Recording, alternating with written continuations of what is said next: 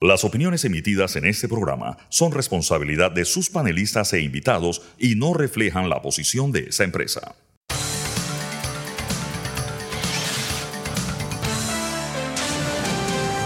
Mesa de Periodistas. Hola Panamá, bienvenidos a Mesa de Periodistas, el análisis profundo y diferente que los pone al día. Les habla Alfonso Grimaldo de Nueva Nación. Pueden entrar a nuevanación.com a ver lo más reciente allí. Nos están escuchando desde la cabina de TVN Radio. Nos pueden seguir aquí en arroba TVN Radio 965 en X, Instagram y las demás redes sociales. Además de que pueden revivir las fascinantes conversaciones que tenemos aquí en Mesa de Periodistas entrando a YouTube y Spotify buscando Mesa de Periodistas. Hoy en el programa estos serán los temas que estaremos tratando. Primero un poquito de reorganización de la agenda. Estaremos hablando de algunas apostillas de denuncias por corrupción. Una que se nos quedó del programa de ayer que vale la pena comentar sobre la IG y otra que Fernando les estará mencionando en breve pero la mayoría del programa del día de hoy va a estar dedicada al tema educación. Tenemos el gusto de que nos acompaña una experta, Melissa Bonsagel, a quien pronto estaremos presentando, y con ella estaremos hablando un poco no solo sobre los retos que tiene el país, sino las oportunidades en materia educativa. Presentados los temas, les presento a quienes se encuentran conmigo el día de hoy. Tengo el gusto de que me acompaña Fernando Martínez. Buenos días. Buenos días. Saludo a nuestros oyentes. Y pronto va a estar con nosotros nuestra invitada y otros panelistas. Eh, Sabrina, de hecho, ya se encuentra con nosotros. Buenos días, Sabrina. Buenos días a nuestra audiencia. Bien, eh, para empezar, antes de entrar a la entrevista, Fernando va a hacer algunas incidencias sobre eh, denuncias de corrupción que se han dado en el país. Así que, Fernando, todo tuyo. No, eh, bueno, sí, nada más que el enunciado, porque tenemos hoy una invitada especial muy importante. Vamos a hablar de educación, quizás el tema más importante para el desarrollo del país. Pero no podemos dejar pasar el hecho de que en la mañana de hoy o en la madrugada, porque esto comenzó un operativo que comenzó a las 3 de la mañana, fue detenido en Costa Rica el señor eh, David Ochi, quien es eh, uno de los cómplices principales de eh, expresidente Ricardo Martinelli Berrocal en el caso de corrupción y lavado de dinero conocido como New Business. Ochi además eh, de estar, eh, fue se hizo candidatizar por el partido de Ricardo Martinelli como candidato a la presidencia, sacó nada más 154 votos, pero con esa candidatura o esa postulación logró vestirse de eh, el llamado fuero penal electoral y evadió el juicio de, de New Business. Yo tengo aquí el fallo del caso New Business y eh, su hermano, Daniel Ochi, quien a la sazón eh, copropietario de la empresa Transcaribe Trading, de la cual David Ochi es socio principal, pero además David Ochi era el acusado principal y no se pudo mencionar en este caso, el señor, su hermano, que por cierto, en el testimonio que brindó eh, su abogado defensor durante el juicio que transmitimos aquí, dijo que su hermano y no él era la persona que había firmado toda la documentación que existía como caudal probatorio de que esta empresa constructora había traspasado dinero productos de contratos millonarios dados por el gobierno en, ese momento de, Ricardo Martinelli había traspasado estos fondos a través de una triangulación a la canasta que se conoció como New Business. Bueno, su hermano, que dijo ser inocente porque el culpable era su hermano y que sí fue al juicio, tiene en, el, en la parte resolutiva del fallo, donde señala, declara penalmente responsable en calidad de autores del delito contra el orden económico en la modalidad de blanqueo de capitales contenido tal, tal, tal, tal a las siguientes personas. El número uno es Daniel Miguel Ochi 10, varón panameño de edad con cédula de identidad personal 1 1651 con domicilio en Bellavista, etcétera, etcétera. Y lo condena a la pena de 96 meses de prisión, es decir, 8 años de prisión. Es decir, el número dos en, este, en esta sentencia es el señor Ricardo Alberto Martinelli Berrocal, sentencia que fue ratificada en, eh, en, segunda instancia por el Tribunal Superior de Justicia y que solo le falta la casación como recurso final para que sea eh, una sentencia en firme. Eh, esta sentencia es importante porque es un indicio claro de la responsabilidad de su hermano prófugo y que todavía faltaba que tenerlo para poder llevarlo a juicio.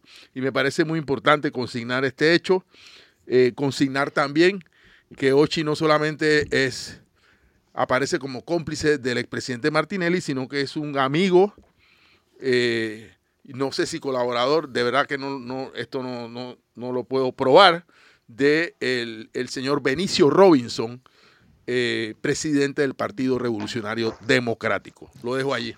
Sabrina quiere dar un comentario.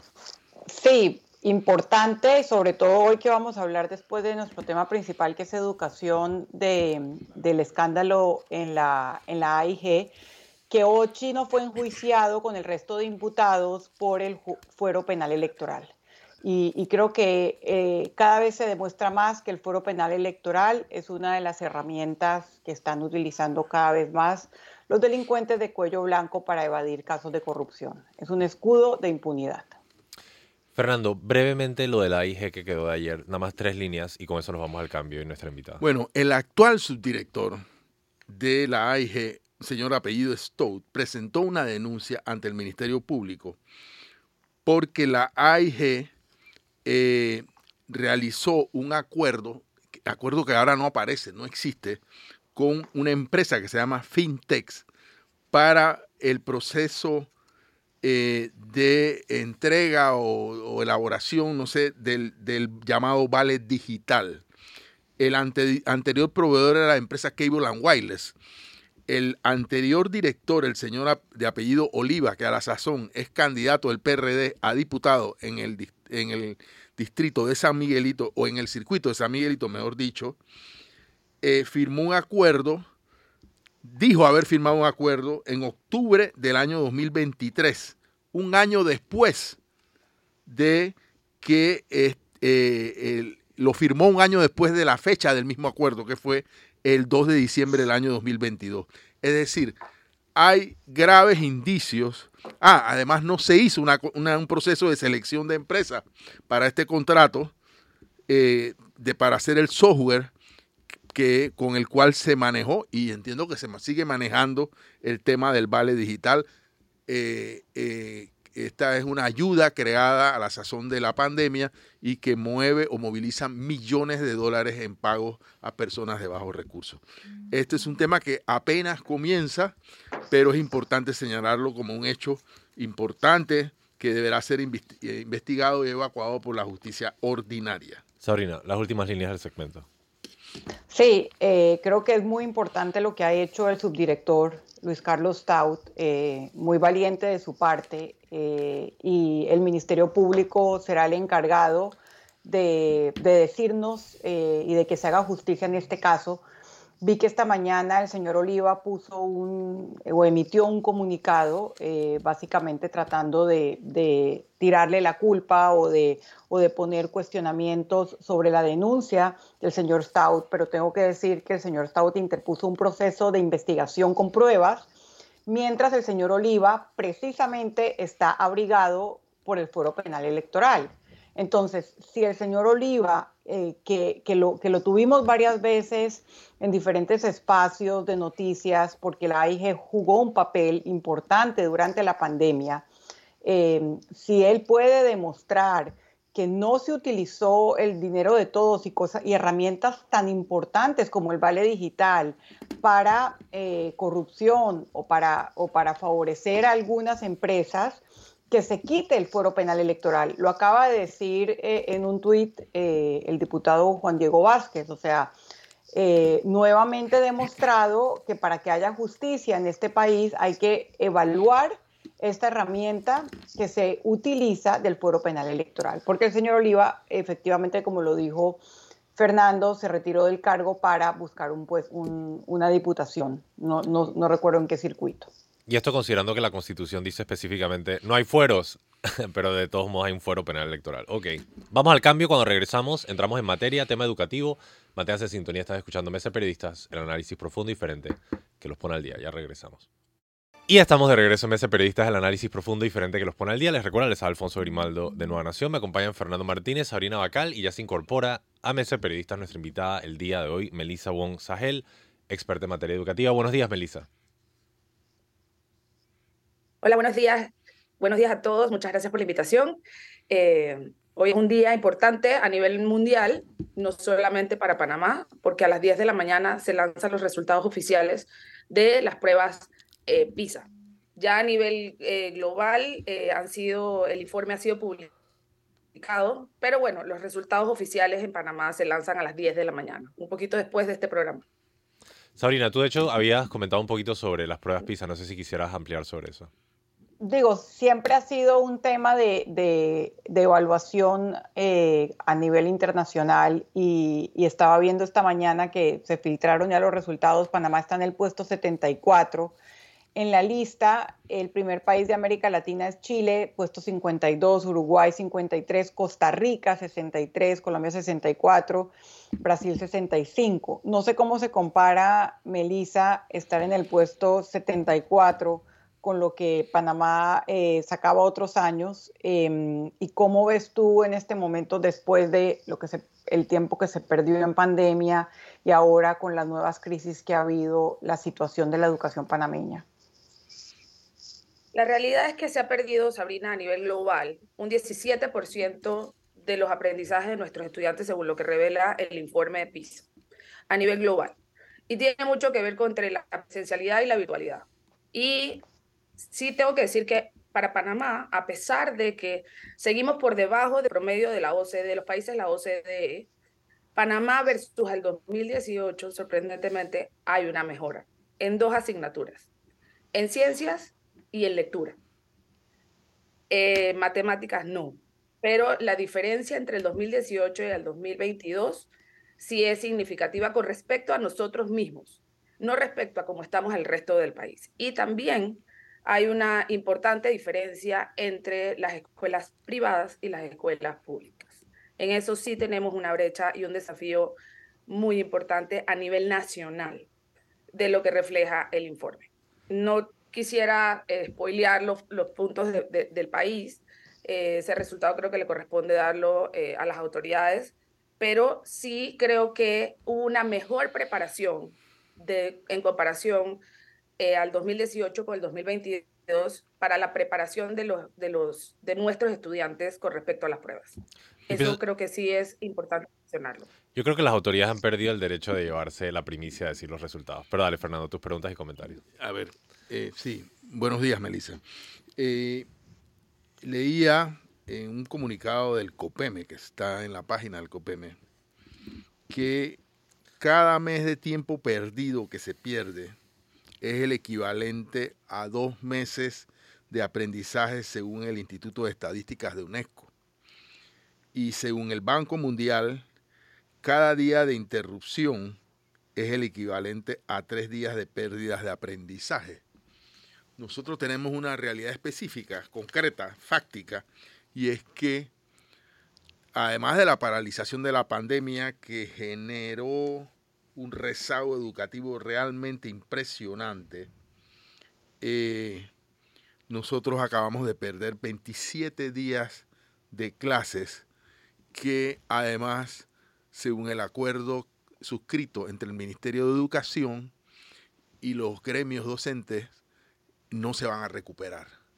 Entonces mi pregunta un poco es, ¿qué tan impactante es esta, eh, esta ausencia o esta, porque a mi entender, el proceso educativo es cada día más un proceso ininterrumpido y ni siquiera eh, termina cuando pensamos que termina el proceso educativo, o sea, cuando recibimos un diploma es, ininterrumpido para toda la vida. Entonces yo creo que, eh, o me gustaría saber cuál, cómo, cómo dimensionamos el impacto de lo que está pasando en nuestro sistema en este nivel. Mira, de acuerdo a un estudio que hizo, que hizo la OEI eh, durante la pandemia y, y, fue publicado en la pandemia, el resultado del haber no tenido clases presenciales y Panamá haber sido uno de los países que mayor tiempo tuvo cerradas sus escuelas, eh, nos causaría aproximadamente en el estimado 11 años recuperar esos estándares en los que teníamos antes de la pandemia. 11 años que se han ido sumando con la pérdida del año pasado con una huelga em, que duró casi mes y medio y, pues, y ahora aumentarle que justo se interrumpe cuando hemos tenido o habíamos tratado de tener un año, em, digamos, regular, em, otra vez justo en el, en el inicio, el último trimestre, vuelve y se interrumpe ese proceso de aprendizaje. Los que veremos en el resultado más directo, digamos, porque todo en educación no se nota de inmediato, pero sí en el resultado directo son de las pruebas de ingreso a las universidades de esos estudiantes de sexto año o de doceavo grado, en donde ellos y sus ingresos luego en su vida laboral de esos estudiantes que han estado transitando durante este año y el año pasado en eh, las universidades para su ingreso a sus trabajos. La realidad es que muchas de las empresas a nivel, eh, a nivel ya de, comercial, cuando hacen las pruebas de ingreso para entrar a los puestos, llegan con una, gran cantidad de deficiencias de, de nuestros estudiantes. Muchos no comprenden lo que leen y ese es el principal gap y el desafío que creo que tenemos eh, como país para poder, eh, porque estamos arrastrando muchísimo el, el, el, bagaje de que no hemos podido recuperar. Si bien es cierto eh, hay una, una, una, realidad en que eh, antes de la pandemia no teníamos contenidos ni programas para poder recuperar aprendizajes rápidamente. Lo que hizo la pandemia fue que por lo menos en el sistema público eh, pudiesen tener acceso a ese tipo de aprendizaje. Hay un programa que es muy bueno, que lo lleva un, una, una ONG se llama Suma. Es un proyecto que salió financiado en algún momento eh, por el Banco Interamericano de Desarrollo como un experimento, digamos, cuando esos son esos startups que, que, se inician.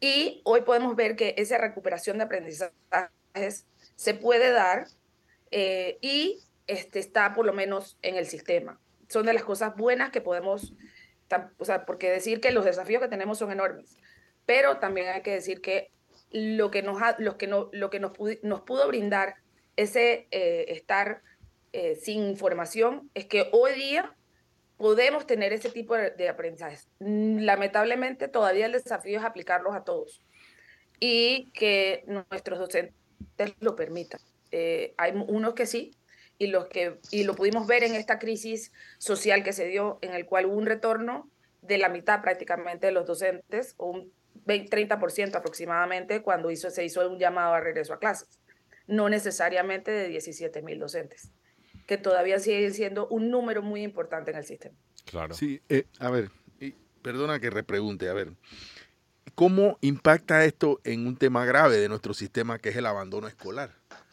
Y hoy casualmente eh, publica un medio local una declaración del rector Eduardo Flores Castro, donde él señala que el año escolar se debía extender hasta enero y que eh, el, no hacerlo va a afectar duramente el proceso de admisión de los estudiantes de primer ingreso a las universidades. Nosotros ya, ahora mismo no tengo la data, pero ya tenemos una, una diferencia importante, algo que tú mencionaste hace poco, y es la diferencia entre la admisión de universidades de estudiantes procedentes de eh, eh, centros escolares de carácter privado versus la de estudiantes que provienen de la educación pública y peor si los estudiantes, ya sea por razones económicas, ya sea por las razones por porque no son eh, aceptados, eh, no puedan eh, o, decidan pues abandonar el sistema escolar. sí, afecta muchísimo, afecta muchísimo porque esos estudiantes, muchos o tenían que, ajustar eh, sus procesos, no quiere decir que el que no van a llegar con un rezago totalmente de los contenidos a las universidades y pues les habrá faltado a lo mejor alguna parte importante necesaria para la carrera que vayan hayan, hayan elegido o quieran eh, ejercer y estudiar. La respuesta, ojo, no es bajar los estándares de admisión en las universidades. Creo que allí se cometería, cometería, un error eh, por parte del sistema académico que debería ser mejorar cada día más o poner la barra más alta y tratar de nivelar a nuestros estudiantes. Si bien es cierto, las clases debieron haber sido extendidas hasta el mes de enero, incluso febrero, eh, eso no fue lo que realmente sucedió eh, en, la negociación con el ministerio. Eh, en algún momento puse un tweet en donde dije, si queremos, no podemos hablar de mejorar calidad de educación haciendo lo mismo o haciendo menos. Si nosotros queremos mejorar y tratar de recuperar, tenemos que trabajar más duro. Y toca un esfuerzo. Hubo un impas por una razón social, política, y, que es válida y que se entendía que pues, pues también tenían derecho a, a, la protesta. Sin embargo, ese, ese tiempo que perdieron con sus estudiantes es muy difícil de recuperar esta rueda y sobre todo en un mes donde tenemos el 20 de diciembre es día libre, el 8 de diciembre es día libre, el 25 de diciembre es Navidad, en donde todo está, va a ser, eh, digamos, una celebración festiva, lo cual es normal, pero sí el proceso de aprendizaje eh, va a tener. En algún momento recomendamos que pudiese hacerse un proceso de nivelación paralelo al, que, al ingreso eh, de las universidades de estos estudiantes que van a venir efectivamente con una carencia porque ya tienen un arrastre, sobre todo después de la pandemia y del año pasado. Yo precisamente quiero preguntar sobre eso porque em, Primero que todo, reconozco que los docentes de este país hacen un esfuerzo enorme por llevar la educación a todos los niños que están dentro del sistema público. Pero los docentes de Panamá están en mora con la nación. Por la última década han recibido aumentos constantes de su salario y no obstante la calidad educativa quizás ni siquiera se ha mantenido igual, sino que ha disminuido. E incluso, además de eso, hemos perdido eh, días de clase. Eh, me parece que los maestros de las escuelas públicas tienen que ser traídos a la línea y entender que el Meduca no fue creado por el beneficio de ellos, fue creado por el beneficio de los estudiantes. Y aquí se está teniendo un debate sobre recuperar, qué sé yo, 20 días de clase. Eso no es lo que va a poner a nuestros estudiantes adelante de la curva. Es la verdad bastante lamentable que hasta ese nivel estamos llegando.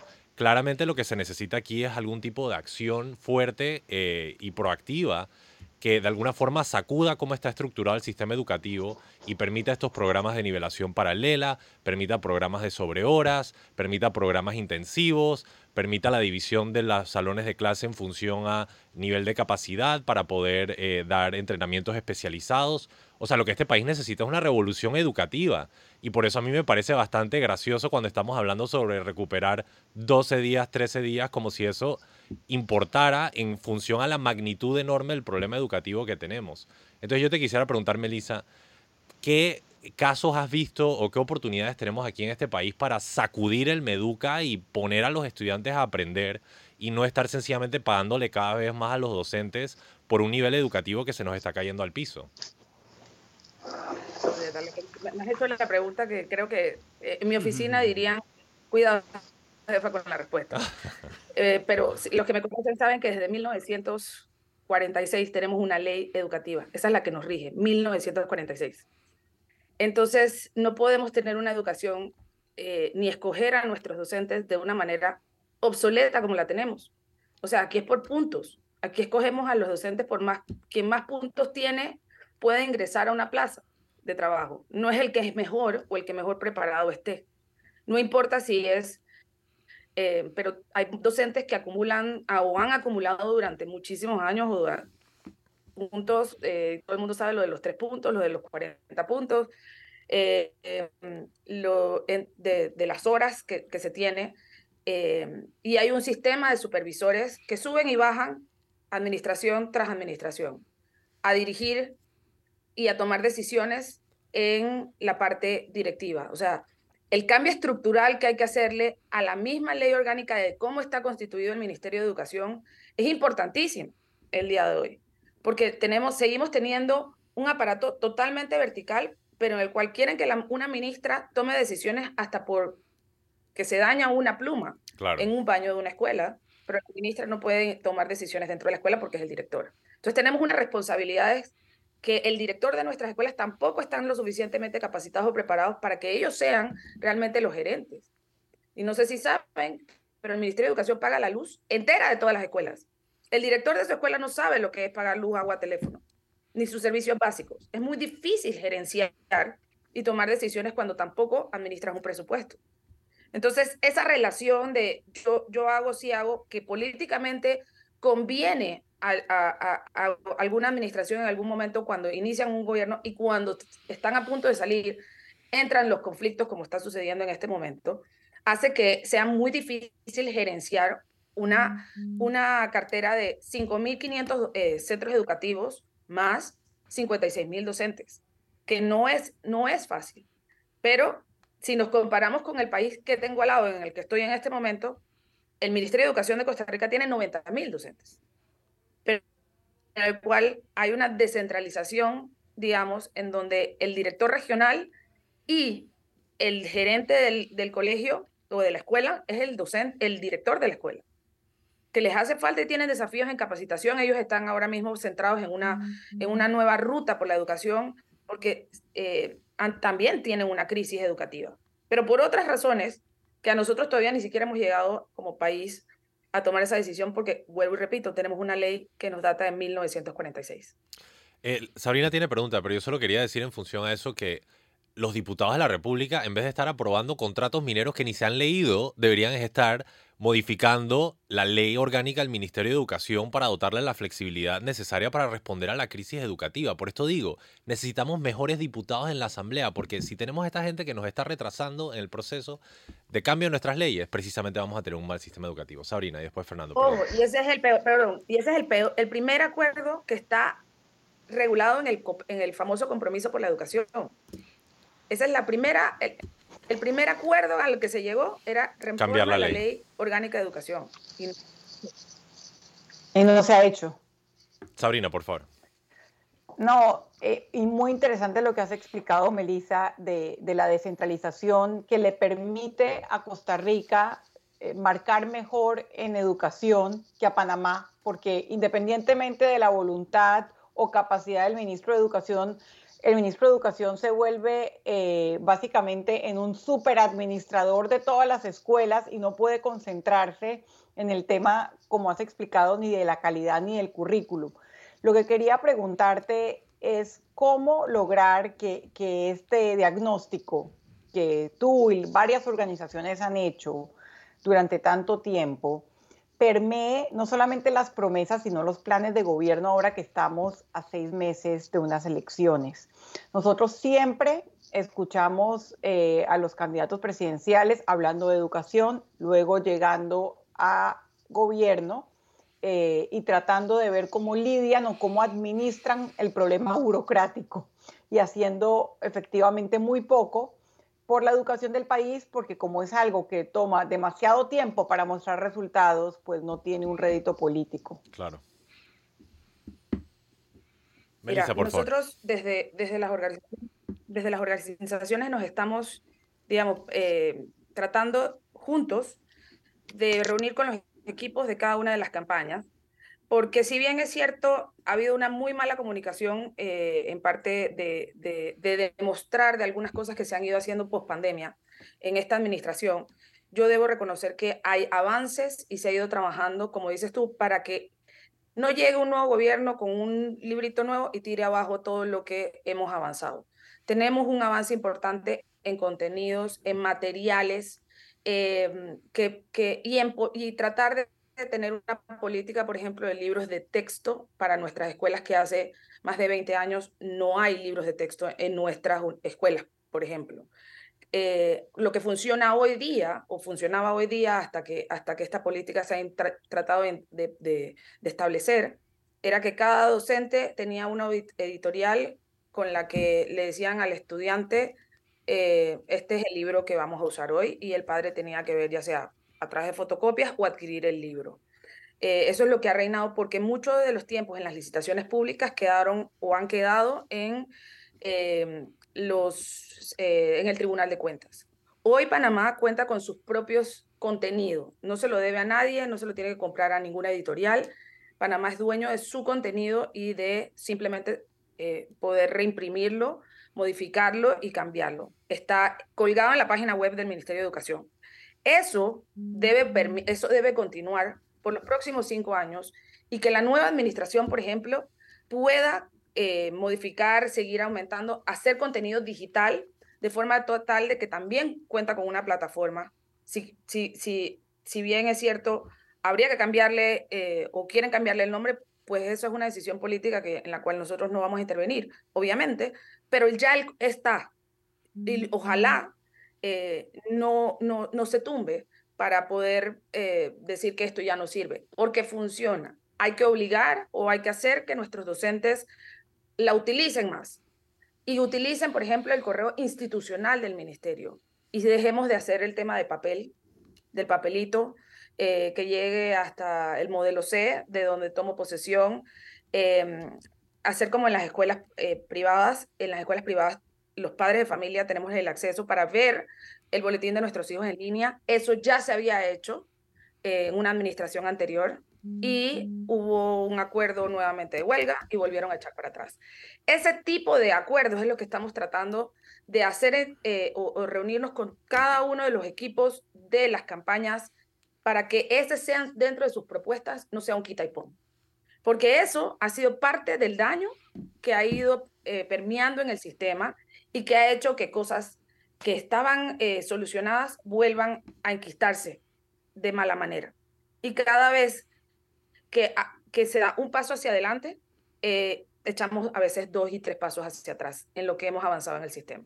Fernando, disculpa no que tomamos. No es tanto, ya no hay una, hay una inversión en este momento aprobada que deberíamos tener del 7% del PIB en el ministerio. El dinero ya no debería ser un problema.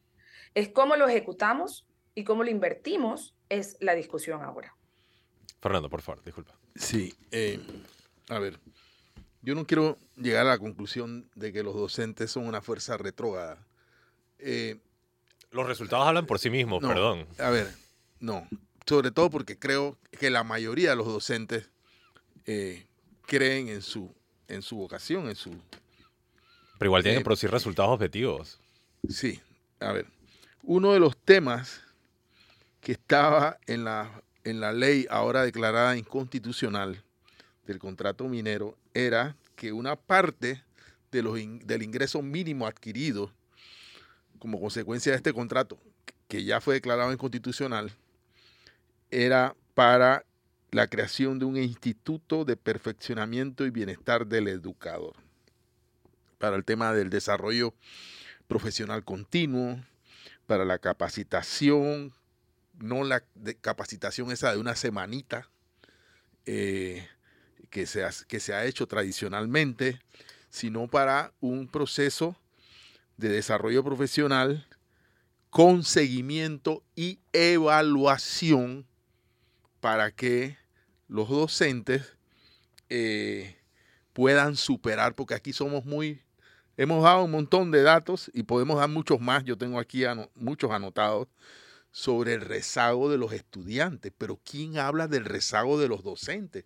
Cuando la pandemia comenzó, más, pero bastante más del 50% de los docentes no tenían correo electrónico. No es que solamente no tenían el correo institucional del Meduca, es que no tenían correo electrónico. Y todavía, yo no sé si existe la data, de cuántos docentes siguen con él, con los viejos apuntes, con el papelito, con la memoria, con, persistiendo en un sistema educativo que lastra a generaciones de jóvenes, los frustra y está acabando con el país, porque ese es el tamaño de la crisis educativa. Eh, pero esto no se puede hacer mientras no tengamos Primero, la herramienta para que eso no ocurra, o sea, para que el docente no diga, ah, bueno, yo no lo tengo porque nadie me lo enseñó, o porque no lo aprendí en la normal de Santiago hace 20 años cuando me gradué, o porque, no, no. Aquí está este lugar para que tú tengas esa herramienta. Y segundo, tampoco están las herramientas para que entonces, dada la capacitación, dada la afirmación, creada las herramientas, que, que va a haber recursos económicos, entiendo, los aporte o no la mina, entonces podamos evaluar coherentemente a nuestros docentes. Ojo, y los docentes se evalúan por los resultados de los estudiantes, no por lo que el docente dice o no por los papeles esos que traen, que llevan y traen, que realmente de verdad dejaron de tener valor. Quien realmente evalúa a un docente son sus estudiantes, los resultados de los estudiantes. Pero esto parece una quimera, una, utopía. Entonces yo eh, eh, me pregunto, es ¿qué, ¿qué vamos a hacer para tener o yo ni siquiera sé si la solución es la creación de este instituto, pero bueno, por lo menos alguien lo mencionó, alguien les dio un nombre, alguien les dio un ingreso, le dio un fondo, y bueno, que no me digan ahora que porque se cayó el contrato de la minera, entonces no vamos a tener esto que es una, no sé, una, al menos una herramienta en el camino. Melissa. No sé si me escuchan, pero sí, te escuchamos. lo importante de este lo importante, creo que es importante dentro del sistema crear este instituto, porque el docente, una vez eh, hemos pasado ese, eh, o hemos hecho ese salto cualitativo de eh, poder ver que la evaluación no es un tema negativo, es un tema en positivo. Debemos entonces saber en cuáles son las deficiencias o los desafíos que están presentando para poder hacer esa capacitación continua. Y este instituto debería poder trabajar en esto. Eh, lo que sucede es que en este momento eh, ofertas eh, la, semana de capacitación o tres semanas de capacitación que tienen los docentes antes de iniciar el año y eso es suficiente.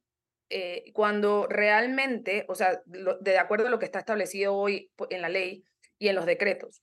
Y lo que debería, sí debería pasar es que si hay, hay docentes o hay nuevas metodologías que estamos iniciando y tú detectas, de acuerdo a las pruebas y a las evaluaciones, que para eso son, Em, poder apoyarles continuamente y tener la posibilidad de capacitar a ese docente en las herramientas que correspondan o que le hagan falta. Eh, yo creo que, que generalizar y decir que todos son retrógrados, no. Yo creo que se dio una, una diferencia importante eh, durante, durante, durante este lapso y pudimos ver que hay docentes comprometidos, hay docentes con vocación y hay docentes que regresaron a sus aulas cuando su director que hay un liderazgo dentro de la escuela, los llamó a su centro educativo a retomar eh, el aula.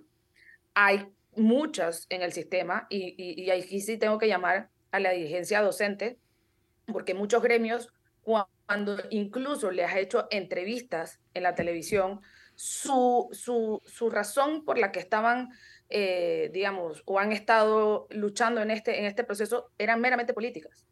Eh, hubiese sido un, siempre, siempre lo pensé, creo que lo expresé en algún momento, hubiese sido una, un tono diferente, por ejemplo, que la dirigencia gremial hiciera algo distinto y hubiese utilizado espacios de tiempo dentro de sus escuelas para hacer eh, debates sobre lo que estaba sucediendo junto con sus estudiantes y salir a protestar junto con ellos de una manera cívica, porque creo que también la educación ciudadana pasa o hace falta dentro de nuestras escuelas.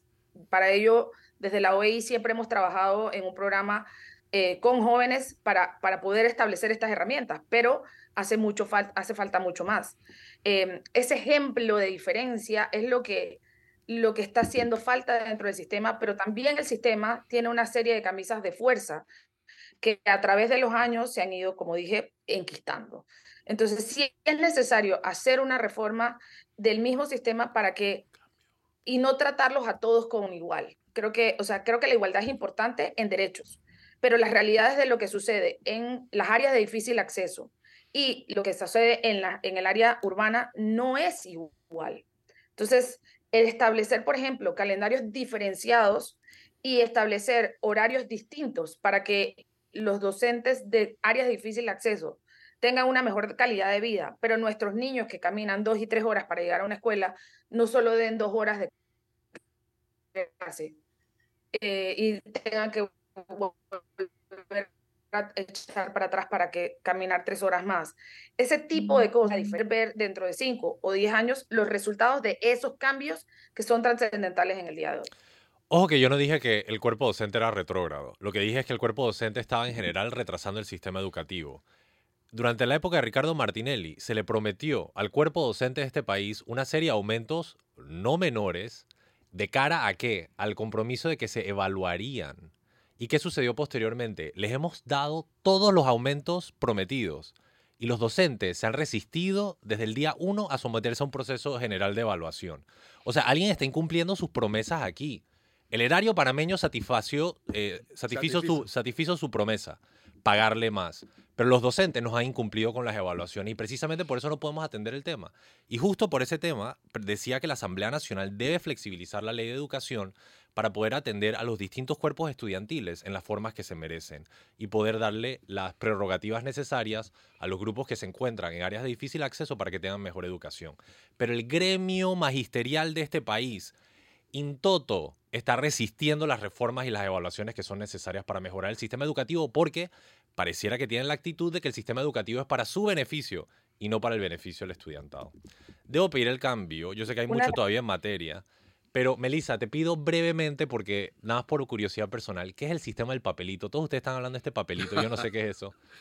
¿Qué es el sistema del papelito? Ellos tienen un formulario, te cuento, ellos tienen un formulario se llama el formulario C y es donde toman posesión y se llena un papelito, es más, bueno, eh, lo que yo recuerdo era color verde, para que ellos llenen. Ese papelito llega a la regional y de la regional a la sede central a, recursos humanos para poderlo tomar en posesión. O sea, ese papelito es la toma de posesión, digamos, del docente.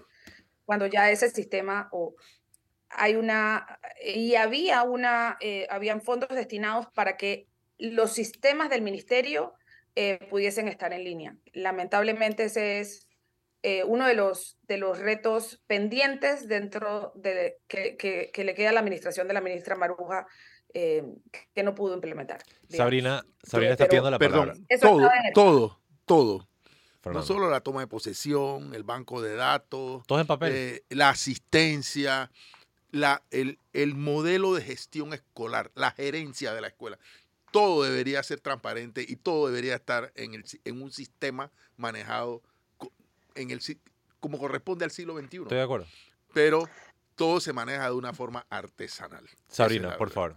No, quería hacer, quería hacer una anotación a lo que dijiste, Alfonso, de, de, lo que sucedió durante el gobierno de Ricardo Martinelli, como si hubiese sido un gobierno que hubiese privilegiado la evaluación y la medición de los resultados en educación. Si mal no recuerdo, fue durante ese quinqueño que Panamá salió de las pruebas PISA. No, sin duda. Y fue una decisión que tomó Luis y Molinar, este, entendemos posteriormente que tenía que ver con el tema de la autoestima de los docentes. Pero igual el compromiso de la evaluación docente estaba por escrito. Y han habido otros gobiernos subsecuentes que lo han podido ejercer. Entonces ahí se nota la resistencia del gremio magisterial a cualquier gobierno, irrelevante si es Ricardo Martinelli o no, de reformar sus formas internas. Voy a pedir el cambio, yo sé que hay mucho que hablar, vamos para el cambio y así tenemos toda la última recta final. Ya pronto regresamos a esta fascinante conversación aquí en Mesa Periodistas, el análisis profundo y diferente que los pone al día. Manténganse en sintonía. Y estamos de regreso en mesa de periodistas. Claramente hay discusión sobre la mesa, el análisis profundo y diferente que los pone al día. Brevemente Alfonso Grimaldo, Fernando Martínez, Sabrina Bacal, nuestra invitada del día de hoy, Melissa Bonsagel. El tema educación. Sabrina tiene la siguiente pregunta. Melissa, eh, consistentemente se habla de la brecha que hay entre la educación privada y la pública. Sin embargo, entiendo que si, si tomamos la educación privada en Panamá, tampoco sale bien evaluada comparada con otras educaciones privadas. Hablemos un poquito de eso, de cómo cerrar esa brecha eh, y de cómo, de cómo se, se, evalúa nuestra educación tanto privada, eh, privada comparada con otros países. Ok, es importante eh, señalar que el estudio o el examen, la prueba PISA, engloba eh, la, ambas educaciones, o sea, la educación del país, digamos, no, no hay una diferencia. Sí, sí mide nacionalmente la, la, educación privada y la, y la pública en temas eh, de cómo estamos y la brecha, eh, los resultados sí es significativa entre la pública y la privada a nivel de Panamá. No es que mide, pero sí, sí se compara la educación privada Em, digamos, con el resto de la media de los países de la OCDE y Panamá tampoco aparece todavía dentro de la media a nivel privado. Es decir, nosotros seguimos por debajo a nivel privado de los países de la media de los países de la OCDE. O sea, no llegamos todavía, ni en lo público ni en lo privado. Con lo cual, los desafíos que tenemos todavía en educación, si bien es cierto, a nivel privado nuestra educación es, digamos, está mejor evaluada que el sector público, todavía Panamá no llega a la media de los países de la OCDE. Es importante también mencionarte, Sabrina, que sí ha habido una mejora significativa en cuanto al 2000, entre el 2018 y el 2022. Sin embargo, eh, lo que está por, eh, o habría que, que, recibir bien en la información dentro del estudio, es qué tanto la pandemia eh, afectó o, o, hizo que esos estándares en todos los países haya sido significativa para que podamos estar más o menos, digamos, estamos igual o estamos comparativamente hablando mejor o peor. Yo tengo dos preguntas y no sé cómo vas a hacer para responderla en, el tan poco tiempo que nos queda. Ocho minutos. Eh, bueno, ocho minutos. Cuatro y cuatro. La primera es, eh, ¿en qué quedó el COPEME? Con Consejo Permanente Multisectorial para la Implementación del Compromiso por la Educación. E, ese nombre, yo no sé quién se le ocurrió poner un nombre tan largo a un, eh, a un tema que debería tener en sí mismo una, una, capacidad más sintética. Pero mi pregunta es, esta, este, este, este mecanismo participativo creado por ley de la República terminó convertido en un fósil, se fosilizó. Y mi segunda pregunta es, que, ¿cómo vamos a enfrentar la incapacidad de nuestro sistema educativo de adaptarse a los enormes cambios que están ocurriendo en el mundo y que tienen una incidencia directa en el proceso, en el sistema educativo. Hablo de la inteligencia artificial, hablo de la... O sea, toda esta, la irrupción de todos estos mecanismos que, eh, querrámoslo o no, están eh, cambiando no solamente la forma en que aprendemos y enseñamos, sino en la forma que nos relacionamos como seres humanos. Y no podemos tener un sistema educativo sentado en una banca esperando que esos cambios pasen como si no pasara nada, ¿no? El sistema tiene que tener la capacidad para debatir estos cambios eh, que lo afectan y tomar decisiones. Pero yo no veo que nuestro sistema educativo esté meditando sobre estos asuntos o tomando decisiones alrededor de ellos. Melissa, por favor o algo muy importante, entendiendo que dar clases por Zoom es dar clases. Eso no es eh, estar, eh, entrar en la virtualidad y eso no es una mejora en nuestros procesos. Eso también debo señalar que es algo importante que resalta eh, el informe de PISA, donde se ha comprobado que dar clases por Zoom no es dar clases. Eso, eso, un entorno virtual debe de tener una serie de requisitos y debe ser importante que manejemos hacia allá. Y una pongamos a especial es correcto. Entonces, a nivel de, de, estudiantes de, grados superiores, eh, puede manejarse de una mejor manera, pero en los entornos de los niños, nuestros niños más pequeños, eh, eh, de incluso en países como Finlandia, Suecia o China, se está reduciendo el, la utilización de recursos tecnológicos, pantallas en este caso, en las aulas de clase. Eso es importante que se, lo, se, los, se los comente. Eh, el COPEME, el COPEME para mí lo que yo rescataría es el compromiso, el, realmente el documento o el acuerdo que se hizo, que es donde están los acuerdos y los señalamientos o la hoja de ruta que debía seguir el sistema educativo y que se había acordado. No volver a hacer otro diálogo, no volver a hacer otro compromiso porque ya está. ¿Ok? Eh, el COPEME como tal es un, eh, para, mí, para mi concepto, efectivamente no ha funcionado porque están más de los mismos dentro del sistema. Eh, y ellos no pueden ser garantes de que algo se cumpla si no tienen una forma, eh, simplemente han, eh, han reportado lo que han avanzado o no, pero son los mismos actores dentro del sistema, hablando sobre ellos mismos. Y tampoco podrían dar una buena o mala calificación si son ellos mismos los que son parte del sistema.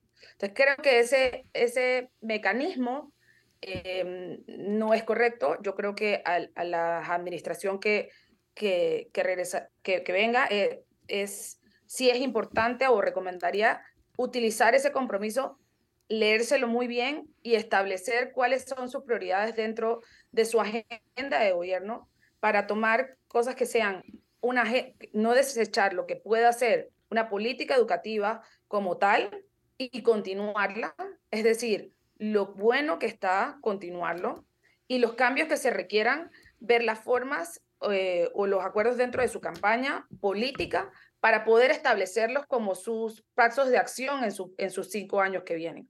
Porque hay cambios que hacer. Eh, habría que establecer o, esperar, saber cómo está conformada la, la Asamblea de Diputados para saber si hay las condiciones o no para establecer una reforma educativa.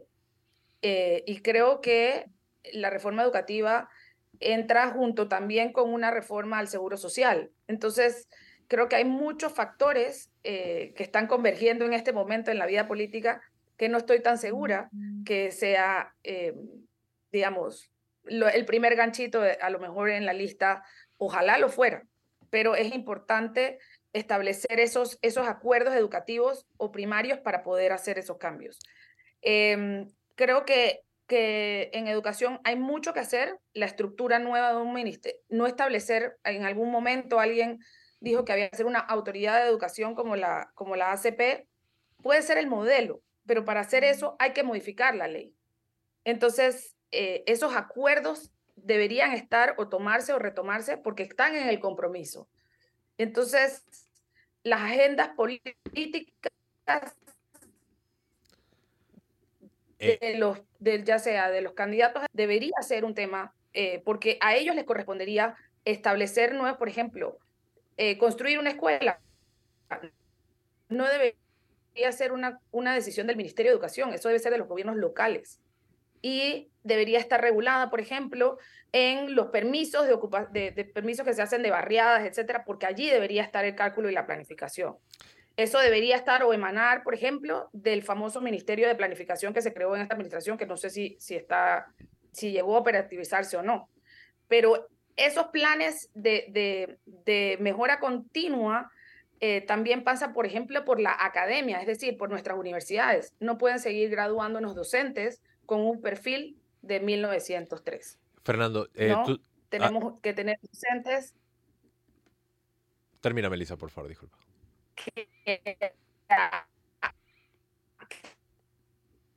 Bueno, aprovecho esta breve distorsión de. Ajá, listo. De hoy, que sean graduados de nuestras universidades. ¿Aló? Sí, te escuchamos. Eh, nos excedimos un poco el tiempo con la primera pregunta. No sé si quieres hacer la segunda. Podemos practicar un minuto, preguntar, un minuto, responder. Yo creo que es posible. Dale, haz la pregunta. No, yo, eh, sí, yo, yo tenía una idea que quería proponer, pero creo, creo que es para otro programa.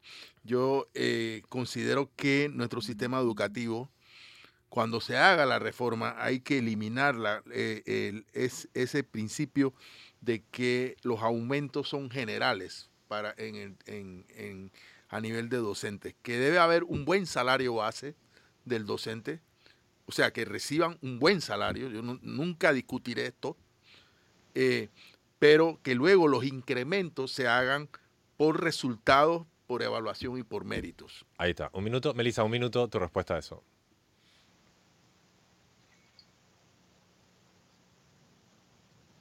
Melissa no está con nosotros. Sabrina en algún momento me preguntó la diferencia entre la escuela privada y la escuela pública. Creo que y creo que ahí hace la diferencia, porque si tus hijos no están bien, tus padres, los padres de familia van a exigir una mejor educación. Nuestros, padres, nuestros estudiantes lo dan, en el sistema público todo lo damos por hecho, que no los tienen que dar.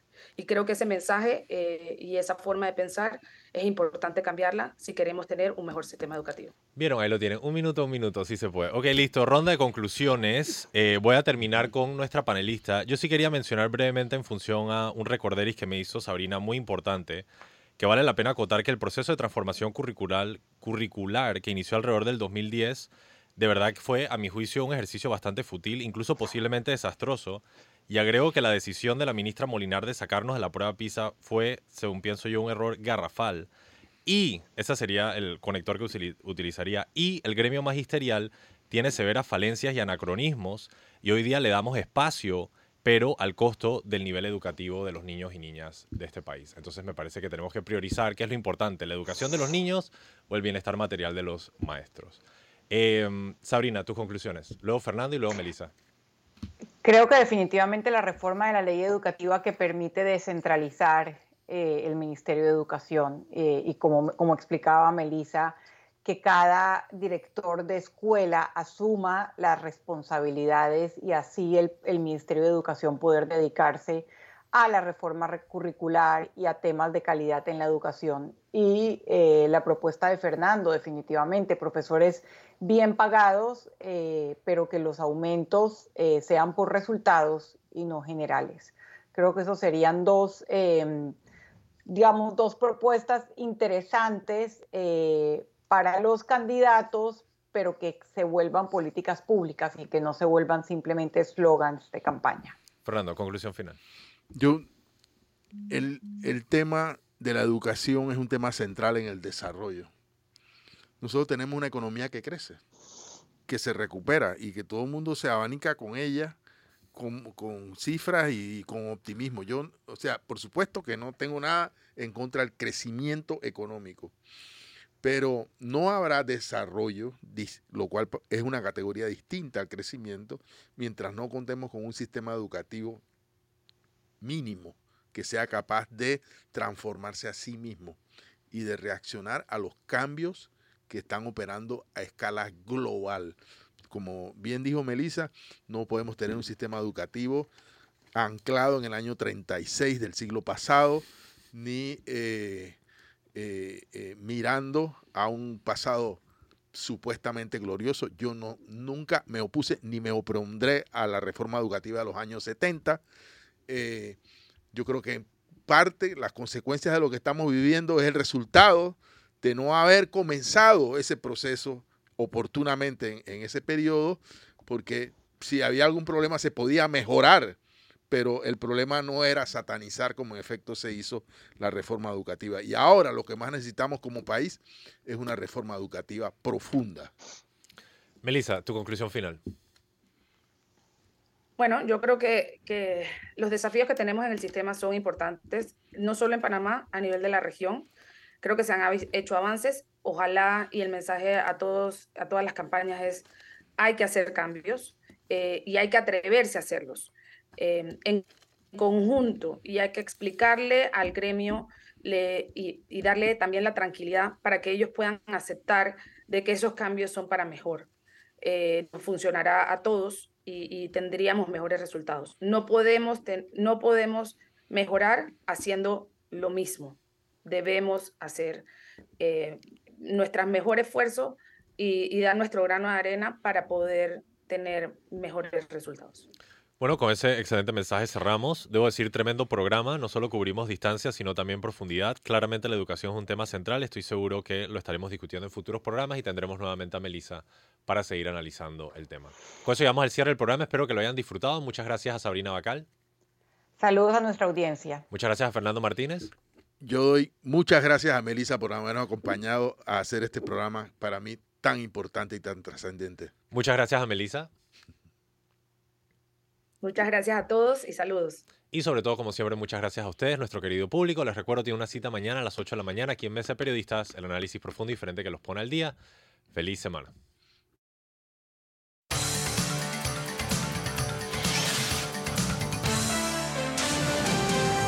Mesa de Periodistas.